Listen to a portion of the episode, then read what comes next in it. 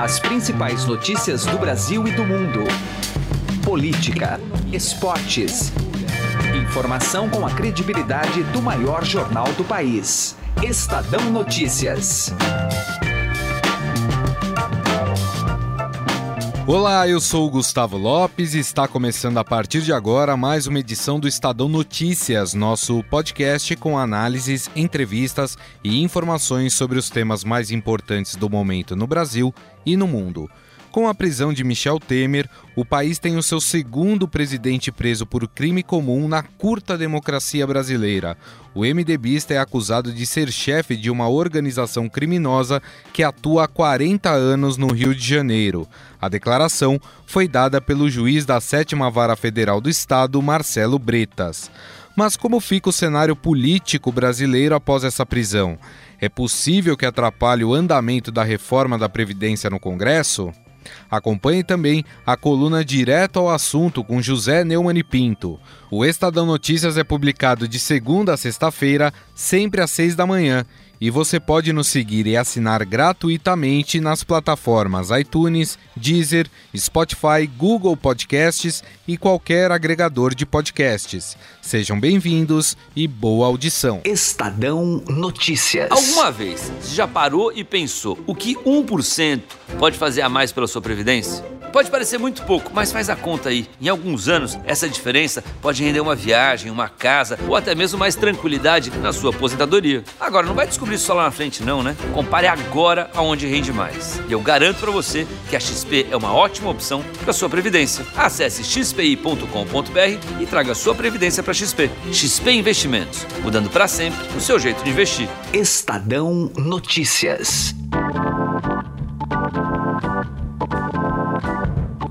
O ex-presidente Michel Temer foi preso em São Paulo pela Operação Lava Jato do Rio.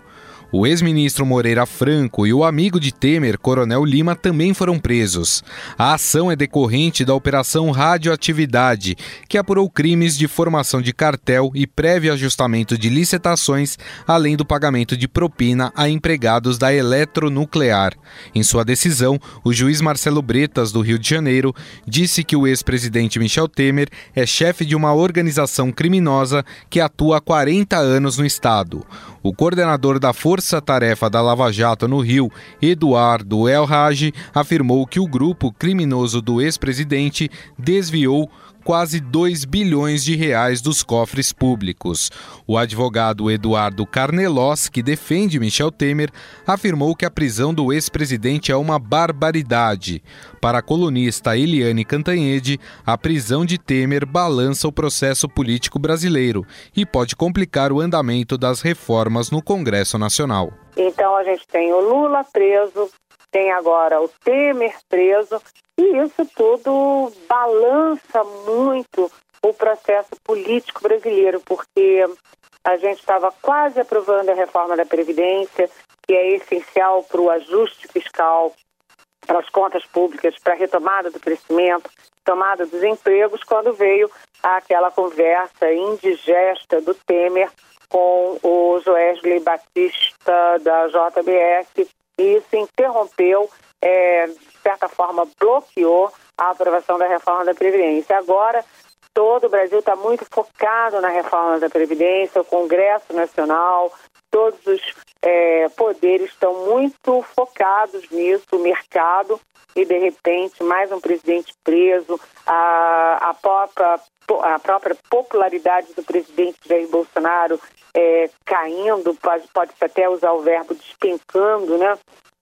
15 pontos em menos de três meses. Quer dizer, tudo isso vai criando dificuldades para a aprovação da reforma da Previdência, para o crédito do Brasil, para a imagem do Brasil, para os investidores internacionais. Então, realmente, é, é, as coisas estão se precipitando rapidamente e isso não é a única coisa que tem contra o Temer, ou seja, o Temer tem outras contas a pagar na justiça, a situação dele pode ficar bastante complicada. O colunista Alexandre Garcia ressalta que não há mais quem fique fora da lei e diz que a Lava Jato mostra que está mais forte do que nunca. Sinal de, de que realmente a Lava Jato está lavando. Não só, não só governadores e ex-presidentes da República, como também presidentes dos grandes partidos. Veja só, o Eduardo Cunha está preso, né? o, o, cumprindo pena. O Lula preso, cumprindo pena. Né? Michel Temer agora preso, né? ainda é prisão, prisão provisória, né? prisão preventiva, aliás. Né? O, o, Eduardo Azeredo cumprindo pena, STB. Né? Ex-presidente do PSDB, Aécio Neves, réu. Então, a gente passa a acreditar em justiça. Embora com tudo que tem acontecido no Supremo tenha gerado tanto protesto, a gente está acreditando na justiça. Nos jovens juízes, nos jovens promotores, nos jovens delegados federais. É, é uma reação do país, demonstrado, aliás, nas eleições de outubro. Né? Então, não há mais quem fique fora, uh, fora da lei, né? impunemente. Uh, segundo se diz, Michel Temer comanda uma organização criminosa, segundo foi dito nos autos, né, é, é, no pedido de prisão, prisão preventiva, há 40 anos. Né. Lula idem, está lá nos autos, né, é, foi chamado de chefe de organização criminosa. Então, os grandes partidos, nessa corrupção institucionalizada, eram chefes de organizações criminosas. É uma esperança muito grande, é uma constatação, mais que uma esperança, uma constatação de que a justiça está se impondo num país que era conhecido como o país da impunidade, onde ninguém ia preso se tivesse dinheiro para pagar bons advogados. No Chile, o presidente Jair Bolsonaro disse que cada um deve responder por seus atos. E como disse há pouco, a justiça nasceu para todos e cada um responda pelos seus atos. E o que levou né, a essa situação, pelo que parece, é, são os acordos políticos dizendo-se em nome da governabilidade. A governabilidade você não faz com esse tipo de acordo, no meu entender. Você faz é indicando pessoas sérias e competentes para integrar o seu governo. É assim que eu fiz no meu governo. Para falar do aspecto político desta prisão, está na linha para conversar conosco o cientista político e professor da FAAP, Luiz Bueno. Tudo bem, professor? Tudo bem. O fato de termos dois presidentes presos em tão curto espaço de tempo, o quanto isso é ruim para a nossa democracia, professor? Olha, uh, do ponto de vista assim, das figuras, é, é ruim no sentido de você criar uma imagem de que é uma instituição tão importante quanto a presidência da República está corrompida né, por esse tipo de, de situação, né, de, de pessoas que utilizam mal do cargo, de grupos que se utilizam dos poderes da República para benefício próprio. Esse é um lado da questão. Por outro lado, se a nossa democracia não andou mais nos últimos anos, nós poderíamos pensar que também é por conta deste mau uso dos poderes públicos uhum. e que com a prisão desses, dessas figuras tão importantes da República, este lado ruim, esse lado é, é, que está corroído né, pela corrupção, está sendo debelado. Então, você tem os dois lados aí né, que podem ser considerados. Eu, te, eu tendo a entender que a, a, o, melhor lado deve prevalecer, ou seja, aquilo que impede a República Brasileira de funcionar corretamente, aquilo que impede a democracia brasileira de funcionar melhor, está sendo combatido né, de uma forma ou de outra, com atropelos ou não, mas está sendo combatido. É assim, pelo menos que eu vejo essa situação também. Claro. Agora, o fato desses grandes figurões da política sendo presos, né, não só os ex-presidentes, mas também é, homens fortes de partidos, como, por exemplo, Eduardo Cunha, qual é o recado que isso passa para o mundo político, professor? Que ninguém está acima da lei. E que, de é, com muito esforço, uh, uh, o sistema brasileiro, né, o judiciário, começa a alcançar figuras que antes se achavam intocáveis. É? Com, tivemos vários avanços nesse sentido, não só a, a, a, a, Operação Lava Jato em si, com as prisões, mas algumas mudanças de legislação, o fim né, do, do, do, do, foro é, privilegiado, do foro especial. É, essas mudanças são bastante importantes para que, de alguma maneira, é, as figuras que são eleitas ou que ocupam, ocupam cargos públicos saibam que eles são mais agora alcançáveis né, pela lei. Então, que isso possa é, é, é, implicar num comportamento mais adequado à função que eles exercem e ao mínimo padrão moral que todo cidadão brasileiro espera deles. Agora, professor, em relação ao nosso momento político, né, reformas para serem aprovadas, esse tipo de acontecimento ele pode interferir de alguma forma? Ah, pode sim, porque uh, uh, você pode analisar da seguinte maneira: essa situação, quem é da prisão, por exemplo, agora do, do ex-presidente Michel Temer, quem é que vai melhor capitalizar essa situação? Então, dependendo de quem conseguir tomar para si uh, esse evento, né, como uh, colocar do seu lado, uh, esse lado pode ter mais força no momento que segue. Então, se for o executivo, você pode imaginar que a prisão reforça a a, a, imagem que o presidente Bolsonaro criou durante a campanha de alguém que vai combater a corrupção e que trouxe o ministro Sérgio Moro, que é o símbolo da Lava Jato, e colocou no ministério. O ministro está enfrentando dificuldades nas negociações, no relacionamento com o Congresso. E é, esse momento pode significar, não, veja, aquilo tudo que foi feito, que trouxe Bolsonaro, que trouxe, trouxe Moro ao, ao, ao executivo, estão aí fortes, a Lava Jato continua fazendo o seu trabalho você poderia, se, se for o Congresso que tomar isso é, para o seu lado, ou seja, que capitalizar este fato, você pode ter outra situação onde o Congresso diz, olha, se isso continuar assim, se essas investigações continuarem, se essa pressão continuar, nós podemos bloquear aqui as negociações, podemos travar o projeto de segurança pública, podemos travar o projeto da, da Previdência. Ou seja, quem conseguir capitalizar em termos de imagem pública, em termos de mensagem, né, politicamente esse fato, é que vai prevalecer. Então, esse período agora, assim, nesses próximos dias, com certeza vai conturbar esse relacionamento, vai, vai deixar tudo isso muito nublado, e aí nós vamos ver quem é que vai conseguir é, tomar para si esse capital e utilizá-lo como força na, na, nas negociações que seguirão. Aí. Bom, nós conversamos com o cientista político e professor da FAAP, Luiz Bueno. Professor, mais uma vez, muito obrigado pela sua atenção. Um prazer falar com vocês, um grande abraço a todos. E já na parte jurídica, como é que se dá essa prisão? Para isso, nós estamos na linha com o criminalista João Paulo Martinelli, que é doutor em Direito Penal pela USP e professor da Escola de Direito do Brasil. Professor, muito obrigado pela atenção. Eu que agradeço. Professor, vendo do ponto de vista jurídico essa prisão, uma prisão preventiva, ela se justifica pelo que foi apresentado, professor? Olha, eu li a decisão proferida pelo juiz Bretas, né, as 46 páginas, e é, sinceramente eu não encontrei ali é, a fundamentação jurídica adequada. Né? É, ali, para falar a verdade, é, só ali no finalzinho das 46 páginas que existem é, alguns apontamentos à, à prisão preventiva, à necessidade da prisão, mas consta ali mera repetição ao texto da lei. Né?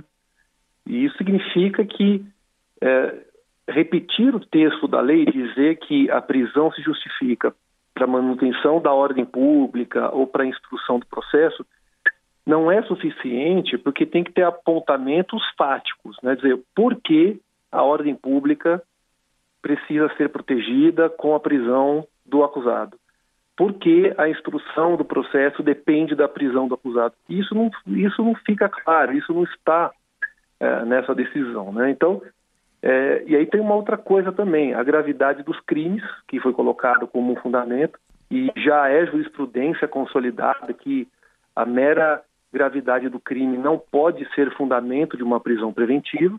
Então, assim, do ponto de vista técnico, eu particularmente, né, e outros é, colegas com que eu conversei, nós não encontramos ali a fundamentação jurídica suficiente. Então, pelo, pelo que o senhor analisou, existe então uma possibilidade do ex-presidente conseguir um habeas corpus? Sim, existe.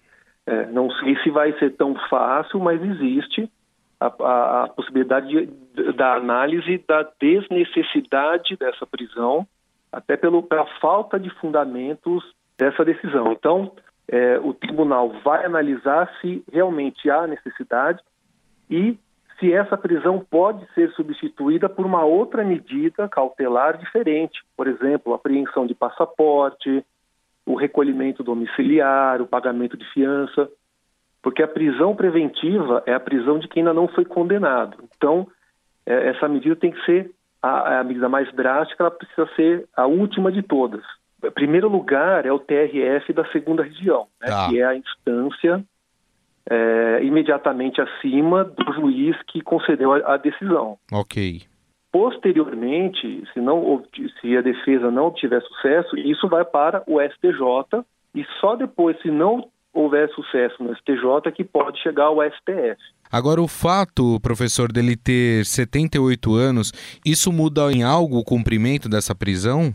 Não, não, isso não, a questão da idade não altera. Né? O fundamento da prisão preventiva é a necessidade do acusado responder ao processo preso.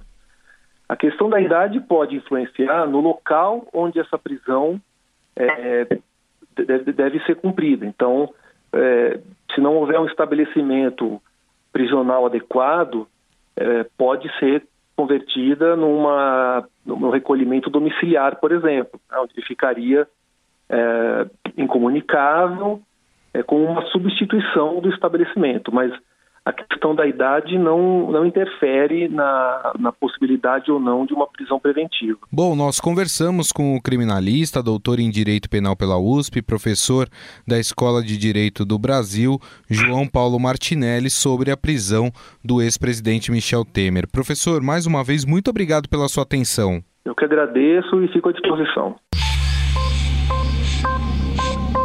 Direto ao assunto, com José Neumann e Pinto.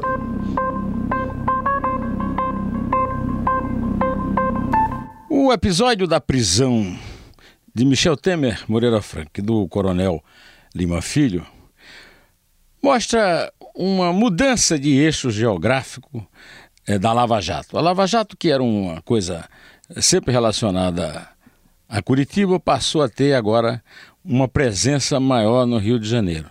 E essa presença tende a se acentuar em inquéritos fora da própria Lava Jato. Né?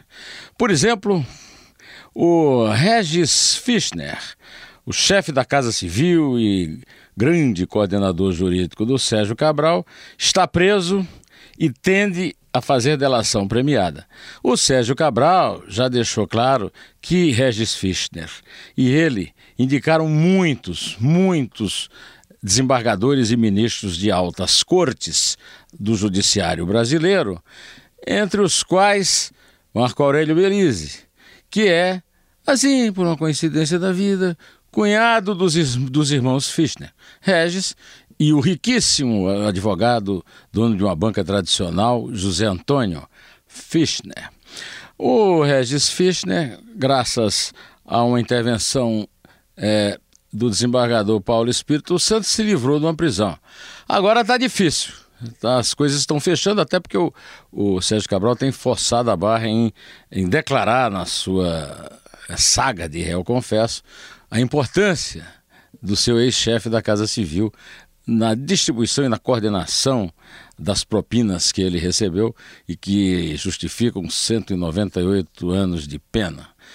Tudo indica que Regis Fischner falará e tudo indica que aumentará muito o consumo de Rivotril nas farmácias próximas aos altos tribunais de Brasília e nos estados. Bom, Adriana Anselmo, a minha riqueza, do Sérgio Cabral, também advogada, também ameaça, segundo Lauro Jardim, fazer delação premiada. Então vai ficar tudo em família. José Neumann e Pinto, direto ao assunto. Estadão Notícias. Chegaram novidades no Shop Together, o e-shopping com mais de 300 marcas como Lenny Blanc, Schutz, Carol Bassi, além de marcas exclusivas como Mixed, Animale e Ricardo Almeida. E o melhor, você pode parcelar suas compras em 10 vezes sem juros e receber tudo em casa, com entrega imediata e troca fácil e sem custo. Acesse já e confira shoptogether.com.br. Shop Together se escreve Shop 2 Gather.